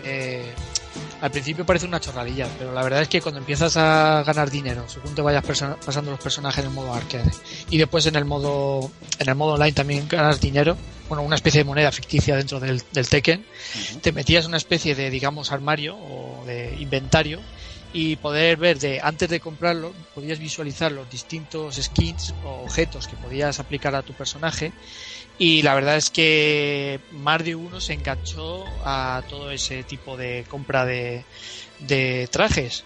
Y más hoy en día que en, mucho, en aquella época ya muchos juegos eh, abusaban de los DLC digamos que Tekken 6 te ofrecía todo ello de forma gratuita. Quiero decir que todo se sacaba jugando Así, no, no, sí, totalmente de acuerdo. Esto de, de obligarte a jugar y a echarle horas para conseguir moneditas, ir mejorando, ir consiguiendo más elementos del juego, que no sea simplemente desbloquear personajes, pues eh, enriquecen la experiencia del juego. Vamos, esto totalmente así. Esto es totalmente, vamos, es así. Así que ya hablando un poquito así de las novedades, de la jugabilidad que conservaba la del Tekken 5, ¿no? O tal vez la mejoraba o la pulía, pues también comentar la monstruosa cantidad de personajes, ¿no? Si, si estábamos impresionados del anterior que eran 33, pues en esta teníamos 40 personajes, o sea, en total 40, todos ellos diferentes en control, apariencia y técnicas de lucha. Mm, Una, una auténtica barbaridad. Y poco más que contar, yo creo. Luego, si van saliendo algunos detalles más, los vamos comentando, pero yo creo que lo interesante es eh, pegarle ahí el, el estoque final a la historia de los Mishima. Así que, como ha sido costumbre a lo largo de todo el programa, Gonzalo, ilústranos. ¿Qué pasa aquí con, con padre, hijo, abuelo y bisabuelo? Pues nada, al final el- la furia del bisabuelo de Jinpachi, ya en su forma demoníaca, desatada, digamos que el que llega al final del combate, por sorpresa vuelve a ser a Jin Kazama y le derrota. Eh, una vez derrotado eh, Jinpachi, Jin Kazama eh, toma el control del Mishima Zaibatsu como dirigente. Y años más tarde, pues digamos que la, corporación esta, digamos que ya expande su poder de forma ya de una forma increíble y aquí es cuando digamos que Jin de form- eh, sorprende a todo el mundo con una guerra de su corporación, una especie de guerra de corporaciones, declara la guerra al mundo entero y la única que consigue eh, plantarle cara a, a Jin, al Mishima Zaibatsu, es el director general de la corporación G, es decir, Kazuya- su padre, Kazuya Mishima, y entre las sombras, digamos que. Que digamos que de nuevo, eh, personajes nuevos, todos ellos con historias de venganza. Se apuntan al nuevo, al sexto torneo del Tekken. Sí, yo creo que la historia del Tekken se puede definir por una historia de, venganza y de traiciones, ¿no? De, de- de- vamos, de aquí de, de traiciones familiares, como estamos tan acostumbrados en, en otras series cuyo nombre no quiero acordarme. Y mira, repasando lo que ha sido la historia de los Tekken, los personajes que se incluyeron en este juego y tal, quería preguntarte, porque a mí me chocó muchísimo el monstruo final, la Facel. Azazel se, se supone que es un monstruo, un monstruo antiguo, que por cierto el- uno de los personajes nuevos tiene mucha relación con él, Zafina. Resulta que es una especie de monstruo que se supone que cuando en el mundo llega a un nivel de maldad eh, suficiente, este Azazel es como una especie de, de limpiador, el que hace una especie de purga. Sí, lo que hemos visto en tantos mangas o pelis y tal, una fuerza bruta de la naturaleza, ¿no? Que emerge, digamos, para restablecer el orden. Exactamente. Y entonces digamos que ahí es donde digamos eh, Jin no se sabe, no sabe por qué quiere bueno después más tarde diremos porque resulta que quiere despertar a esta especie de monstruo increíble que realmente es, tiene una- mucha relación con el Devi, con el gen Devi. Muy bien. Pues nada, Carlos, ¿quieres comentar algo más de la historia o pasamos a hacer un repasito a los personajes o qué? Eh, bueno, eh, encontramos a, a Lisa Boskonovic, a, a, bueno, a Zacel, como ya ha comentado Gonzalo, a Bob, a Jack 6, que es otra, otra, otra versión. Sí, eh, a- o- o- otro, otro Jack de tantísimos que vimos. sí, sí. un sexto Jack. Eh, a Lars Alexander, a- perdón, a Lars Alexanderson, Sí, a- vamos, a, vamos a parar aquí. Eh, Gonzalo, Lars Alexanderson, coméntanos porque este tío también está relacionado. Lars resulta que bueno Lars proviene de una familia de, exploradores de, arqueólogos y digamos que digamos que los padres de Leo estaban digamos indagando demasiado en el tema de Azazel y las ruinas y digamos que fueron asesinados por las fuerzas de Jin bueno del, del Mishima Zaibatsu digamos que en la misma intro del Tekken 6 se ve como Leo le da sepultura a sus padres un ramo de flores y por supuesto como es normal en la saga venganza ¿Y qué más, Carlos? Tenemos por ahí a Leo, creo que comentabas. sí, a- al primer español en la saga de Tekken, que se llama Hombre. Miguel Caballero Rojo. Hombre, no, no podía faltar. Don Miguel. Don Nick, sí. y, y por último a Zafina. Son los personajes que, que añadieron a, esta, a este elenco monstruoso de, de- personajes de este juego. ¿no? Sí, la verdad es que, que estuvo muy bien y yo, yo a este también lo, le he dado bastante, a lo mejor más en solitario porque Es verdad que la PlayStation 2 era una consola que jugaba más con los amigos, estaba muy de moda, bueno Carlos, tú lo sabes, que, hemos quedado muchas veces, la época de quedar en un local, ¿no? De, de un amiguete y, nos íbamos allí, nos llevábamos la Play, nos llevábamos la cena y a echar partidas. Allí la Play 2 era más normal eso, la Play 3 ya nos pilló un poquito más mayor, en más responsabilidades, estudiando, trabajando y este juego sí que lo he jugado más en solitario o online pero bueno, yo tengo muy buenos recuerdos. Um, también decir pues que a lo mejor los tiempos de carga eran un poco excesivos, ¿no? Eh, tal vez, eh, claro, gráficamente estaba tan bien hecho que, que, requería unos tiempos de carga importantes, pero, pero no dejan de ser abusivos a lo mejor para ser un juego de lucha. Por comentar alguna cosita mala también, pues bueno, lo, lo, que he leído por ahí en los foros y tal es que tal vez el monstruo final, el Azazel este, estaba un poco sobrepotenciado, como pasaba con Jinpachi en la anterior entrega, pero bah, no, no, me parecen cosas realmente, realmente importantes. Yo creo que, que, de lo que peca este juego, que en parte también es, es algo bueno, es que era continuista con respecto a la anterior entrega.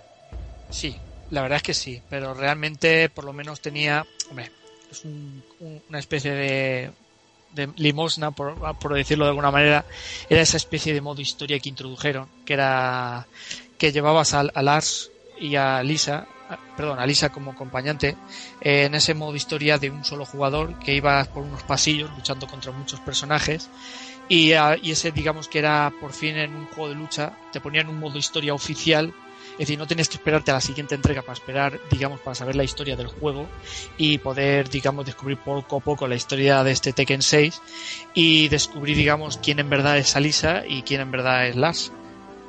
Uh -huh. Pues nada, si quieres coméntanoslo ya, porque al Tekken 7 no hemos tenido el placer de jugar todavía porque está desarrollándose, así que finiquita ya la historia todo lo que puedas. Pues nada, tenemos a, a Lars, un componente de la, del Mishima Zaibatsu, que digamos que es una, un personaje que cumple órdenes sin rechistar hasta que llega un momento en que digamos las órdenes que llegan desde arriba por decirlo de alguna manera desde Jin eh, Kazama al final pues decide porque no, no seguir por ese camino. En, el, en, en, una última misión es cuando se encuentra con digamos este robot Alisa Boskonovich el apellido es por su creador el doctor Boskonovich también el que este el creador el que ayudó a Brian a sobrevivir en, en, en otro Tekken y también el que digamos que reemplaza partes orgánicas por mecánicas de Yoshimitsu. Ah y también de Jack su principal obra que se me olvidaba.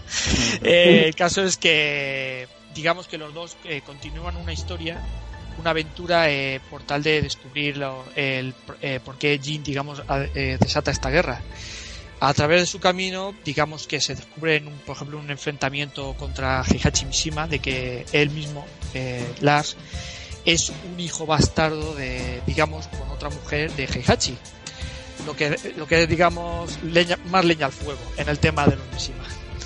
Y digamos, y digamos que después de descubrir que, digamos que es tío abuelo, no, perdón, tío de, sí, tío bastardo o algo así, por decirlo de una manera, de, de Jin, eh, uh -huh. pues va al, al enfrentamiento a, a, descubrir a Azazel. Sí, sí, él es hijo ilegítimo de Heihachi. Sí. Por lo tanto sería como una especie de tío de Jin, claro. Eh, sí, perdón por el lío.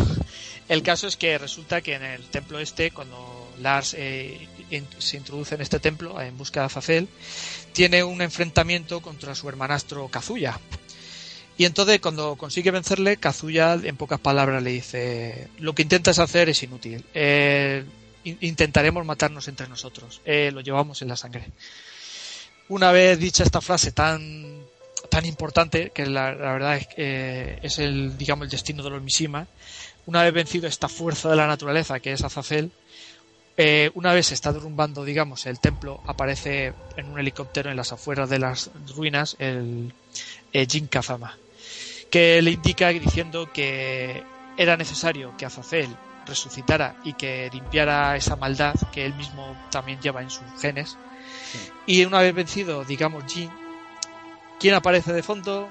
Heihachi Mishima, para no variar. El omnipresente. El omnipresente Heihachi. Y al final, eh, en, eh, pero al final, digamos que en, el combate entre Lars y Heihachi, su padre, resulta que las ruinas acaban derrumbándose y Jin eh, apremia a nuestro protagonista Lars a que abandone las ruinas y que es mejor que él y esa bestia, digamos, que se hundan en el fondo de las ruinas y que toda la maldad que, que llevan, porque digamos que Zacel también tiene el secreto ese del gen, que en muchos finales del Tekken 6 sabremos por qué importancia tiene ese, digamos, esa esfera que tiene, contiene Azazel. Y, y al final, pues nada, acabamos con Tekken 6. Bueno, hay un pequeño prólogo donde Raven encuentra entre la arena a Jean con el, tatu con el famoso tatuaje del brazo izquierdo. Y ahí indica que algo podría haber continuar más en la saga. Sí, sí. Eh, pues yo creo que, bueno, le hemos pegado un buen repaso al Tekken 6. Yo la verdad, eh, vamos a ver, tenemos, hay que tener en cuenta que este juego salió en 2009. eh, por aquel entonces la PlayStation 3 llevaría, si no me equivoco, dos años en el mercado. Entonces, teniendo en cuenta esto, yo creo que era un juego que estaba muy bien y que, que se ponía a la, a la altura de, otros juegos como el, el Dead or Alive 4, o el Virtua Fighter 5, Soul Calibur 4 y tal.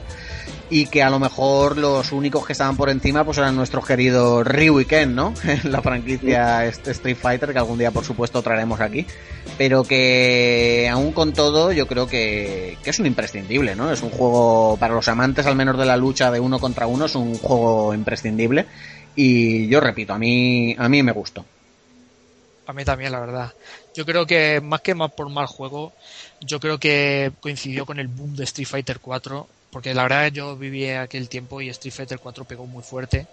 Y yo creo que Tekken, pero aún así, si, si, repas, si repasan nuestros oyentes internet, hubo bastantes torneos de, estaba el Tekken World, que era una especie de organización que eh, generaba torneos de, de Tekken auténticos. Yo he llegado a verlos incluso por internet. Y realmente yo creo que aunque a nivel de venta no se refleje tanto, yo creo que Tekken tiene una, una base muy sólida de seguidores. Y yo creo que por eso creo que se sigue continuando con esta saga. Sí, yo creo que. Bueno, es que lo, hemos estado hablando todo el programa, ¿no? La familia Mishima, eh, los personajes, el carisma de estos. Eh, sí que es verdad que la historia no es que sea la, la repanocha, que sea esto Juego de Tronos, pero que, que, que consigue lo que se propone, ¿no? Y es que a la gente se engancha a los personajes, a la historia, a los estilos. Y, es lo que diferencia esta saga, que la gente pues se siente muy identificada y, y ha seguido teniendo éxito independientemente de que el juego sea mejor o peor. Es una franquicia con, con muchísimos seguidores y como bien ha dicho Gonzalo, que se siguen haciendo torneos y a, y a cualquier evento que vayas de videojuegos, pues nos vamos a encontrar torneos seguro. Vamos, esto, el Tekken va a estar ahí de por vida, igual que, que lo está el Street Fighter. Así que nada, ya hemos terminado con el Tekken 6, con todas las entregas principales, digamos, de, de, de la saga Tekken que, que, hemos podido jugar hasta ahora. Y yo creo que es buen momento para meternos con los spin-offs, los Tekken Tag, el Revolution y todos estos. Así que aquí el experto es el señor Gonzalo. Así que, Gonzalo, coméntanos. Yo creo que, que, lo suyo es empezar por el, por el Tag Tournament, el primer Tag Tournament, ¿no? Del año 2000. Exactamente, fue el primer spin-off del juego. Y la verdad es que el Tekken Tag Tournament fue, digamos, el buque insignia para introducir PlayStation 2 en nuestros hogares.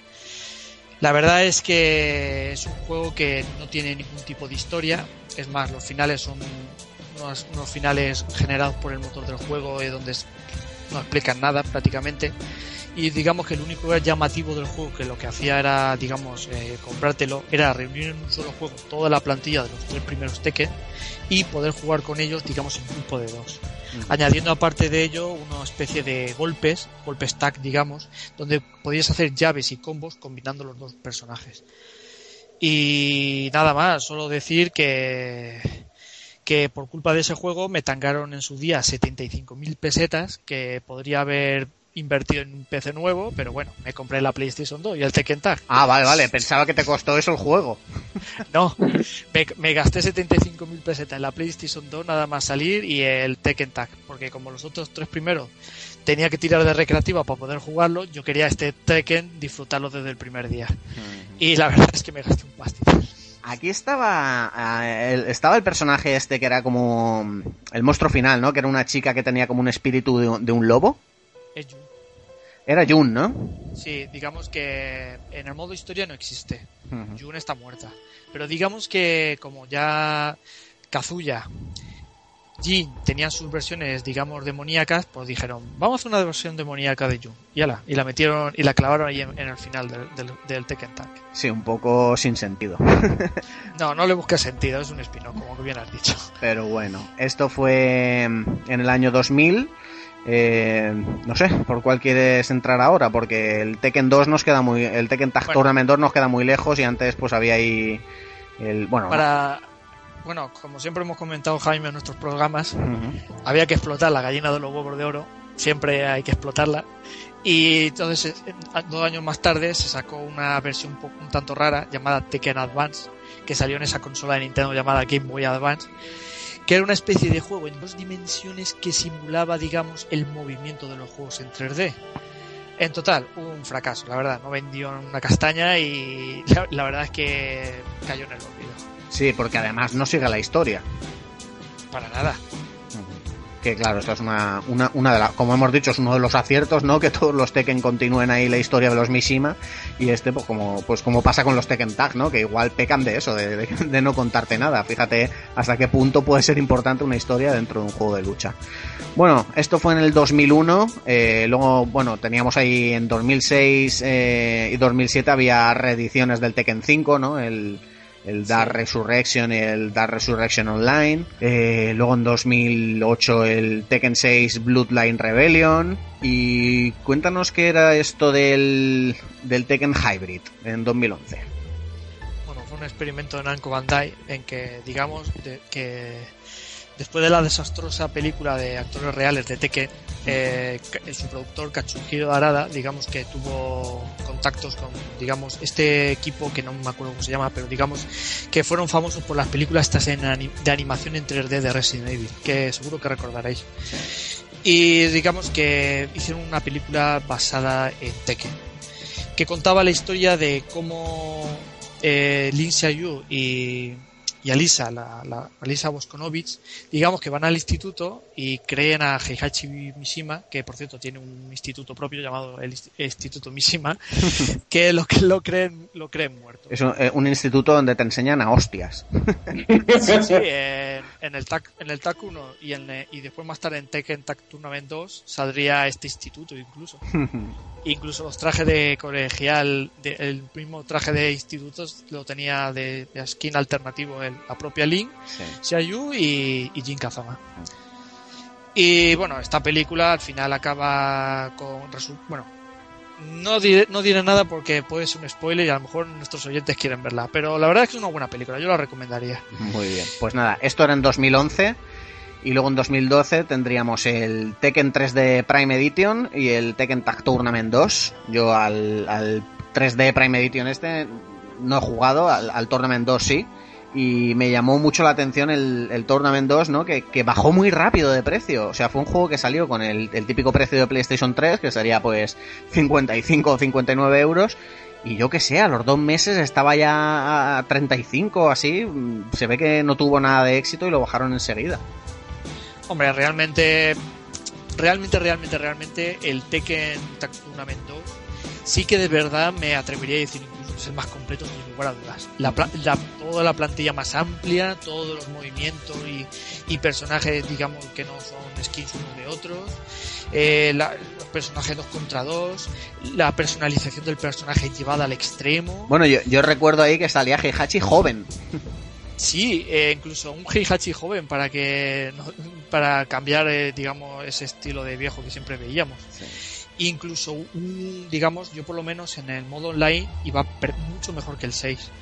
Y por cierto, antes habéis nombrado que en el 6, por ejemplo, eh, uno de los fallos que tenía es que cargaba demasiado entre combate y combate. Pues Tekken 2 realmente cargaba cuatro personajes en mucho menos tiempo. La verdad es que habían mejorado mucho el código. Yo creo que el único fallo que tenía es que no tenía ningún tipo. Y yo creo que solamente atraía a los hardcore gamers, a los que les gusta, digamos, competir en, en este tipo de juegos.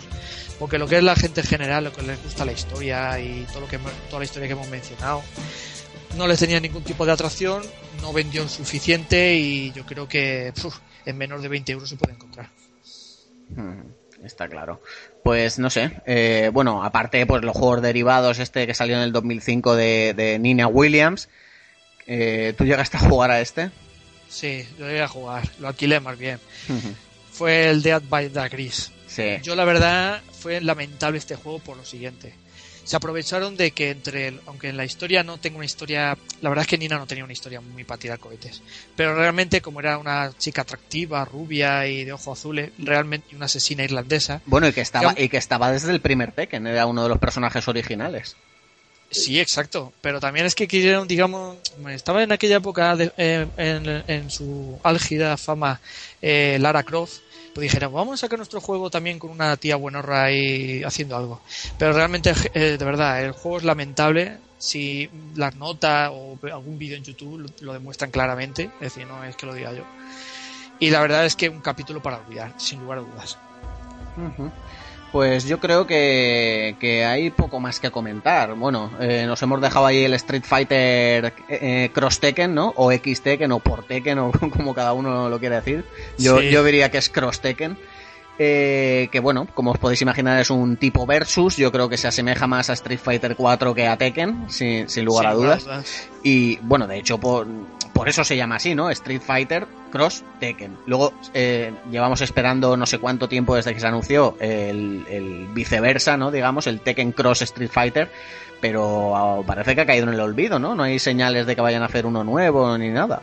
Hace tiempo sacaron un prototipo que era el cuerpo de Paul Phoenix, pero con las skins de Ryu. Y parecía que el proyecto iba para adelante, que se supone que eso iba a ser el modo prueba.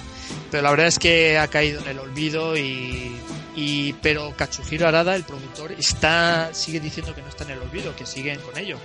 Pero lo más seguro es que vaya a pasar a la nueva generación.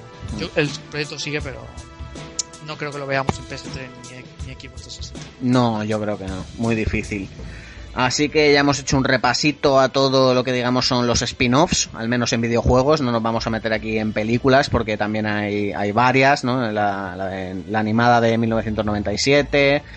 En fin, hay varias ahí de personajes reales de 2010 que es lamentable. Luego también la que has comentado tú de, de Blood Vengeance. Eh, y bueno, eh, ya lo único que nos queda es el, el Tekken 7, que vamos a hacer una pequeñísima pausa para escuchar el tráiler que salió hace nada y comentamos las impresiones porque pues, del tráiler porque poco más podemos comentar.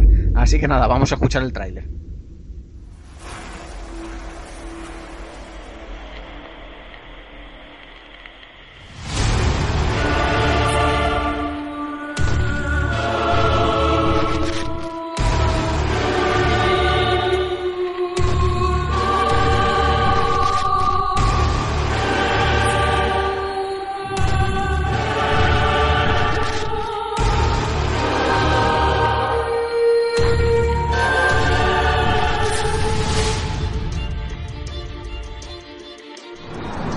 If I die, if I can't stop Heihachi, then you must do it for me.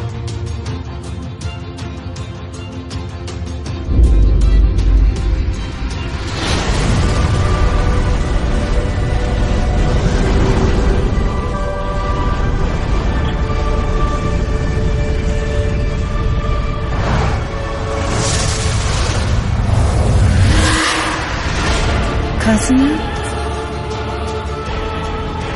That boy is still too young. And Heihachi will soon realize that he was born with my powers.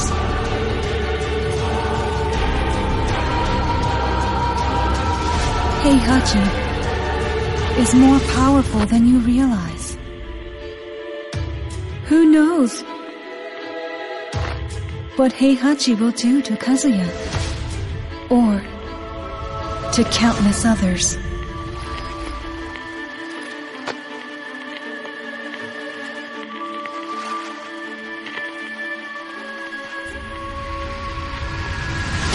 It is up to me. I must stop Heihachi. You killed my mother. Even if this power consumes me, and kills me in the process.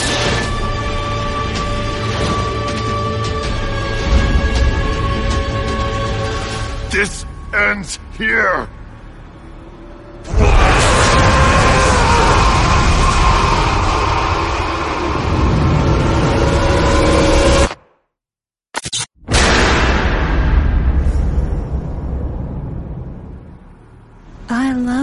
Heihachi. And he loves me. Bueno, pues ya estamos aquí, después de este pedazo de tráiler que a mí me ha llenado de hype hasta las trancas, porque la verdad es que, que aunque no hemos visto nada de la jugabilidad y de animación muy, muy poquito, eh, ya os digo que me, ha gustado mucho y, esto tiene buena pinta porque me suena a epílogo y al final de, la saga de los Mishima. Aunque bueno, ya hemos hablado tantas veces de, finales y de gente que muere y vuelve que, nunca se sabe. Pero sí que tiene pinta de que, de que va a ser un, un punto y aparte, por lo menos. Pues nada, la verdad es que yo, Jaime, tengo mucho hype por este juego, porque realmente me baso en lo siguiente. Realmente prometen el final ya por fin, digamos, de, de esta de esta historia de venganza de los Mishima. Y también entra, digamos, no se sabe, pero digamos que entra en juego el- la madre de Kazuya en, en toda esta historia.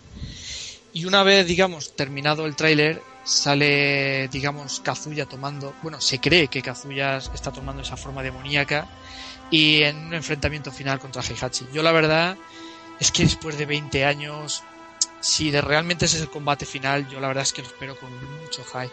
Y sobre todo cuando en el anuncio anuncian eh, que, el juego correrá bajo el Unreal Engine 4.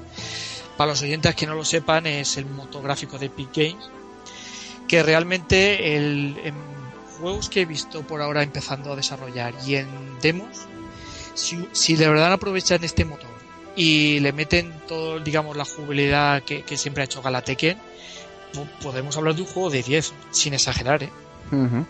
Bueno, yo leyendo, como claro, no, es que no, no se sabe prácticamente nada, pero leyendo cositas por ahí, pues sí que he podido ver que en la página de Tekken, en la descripción de, Jun Kazama, pone alto cargo en la Mishima Zaibatsu. O sea que eso, de Jun, ¿eh? No de Jin. O sea que eso podría ser mm, una futura pista para el posible desarrollo de, de esta séptima entrega. Y de- veíamos también, pues joder, la, la escena que nos resulta a todos tan familiar de Kazuya y Heihachi ahí en el, en el volcán, en el que se han encontrado ya más de una vez. Vaya, Y, y para los que no hayan dado el salto todavía a la Next Gen, decir que, que no se ha descartado que salga para PlayStation 3 y 360. O sea que aún hay esperanza ahí. No sé si, si el Unreal Engine este lo, lo permitirá downgradear el juego, pero, pero bueno, ahí están esos datos. Yo creo, Jaime, que no, ¿eh? Yo, yo diría que no tiene pinta, pero como todavía no lo han desmentido y hay muchos foreros por ahí preguntando y tal, y, y nadie ha salido al paso a decir que es, va a ser única y exclusivamente de la Next Gen, pues bueno, ahí está el rumor. De- Yo, Ya, creo, pero- yo creo que solo será para la 4. ¿eh? La 4 ya lleva suficientemente tiempo como para que tenga que salir para la 3. Sí, además, si el tráiler, el teaser ha salido ahora, este juego se irá a finales de 2015 como mínimo. Exacto, Claro. yo, yo creo que la Next Gen ya estará sentada y de todas maneras yo creo que la pista de que yo creo que va a salir solo en Next Gen es que, por ejemplo, Mortal Kombat 10, eh, el próximo Mortal Kombat, digamos que correrá bajo una versión modificada del Unreal Engine 3, es decir, el anterior motor, y después ya sí que se anunció que saldría en Xbox 360 y PlayStation 3. Es decir, ellos fueron conservadores en el motor para que saliera, pero si Tekken 7 sale en el Unreal Engine 4, es de verdad, o hacen otra versión o es totalmente inviable en que salgan en consola de antigua generación. Sí, señor. Pues nada, con este repasito, este pequeño repaso al tráiler, yo creo que, hemos acabado con la saga. Le hemos dado un buen repaso a todos los juegos. eh, y para terminar, pues nada, haceros un, un par de preguntas muy sencillitas. Primero a ti, Gonzalo, que es que me digas un personaje preferido, aunque ya me hago una idea por cómo te he oído hablar de él. Y alguna anécdota, ya sea en casa con amigos o en solitario o en los recreativos. Coméntanos, personaje y anécdota. Vale, mi personaje preferido sin lugar a dudas es Heihachi Mishima.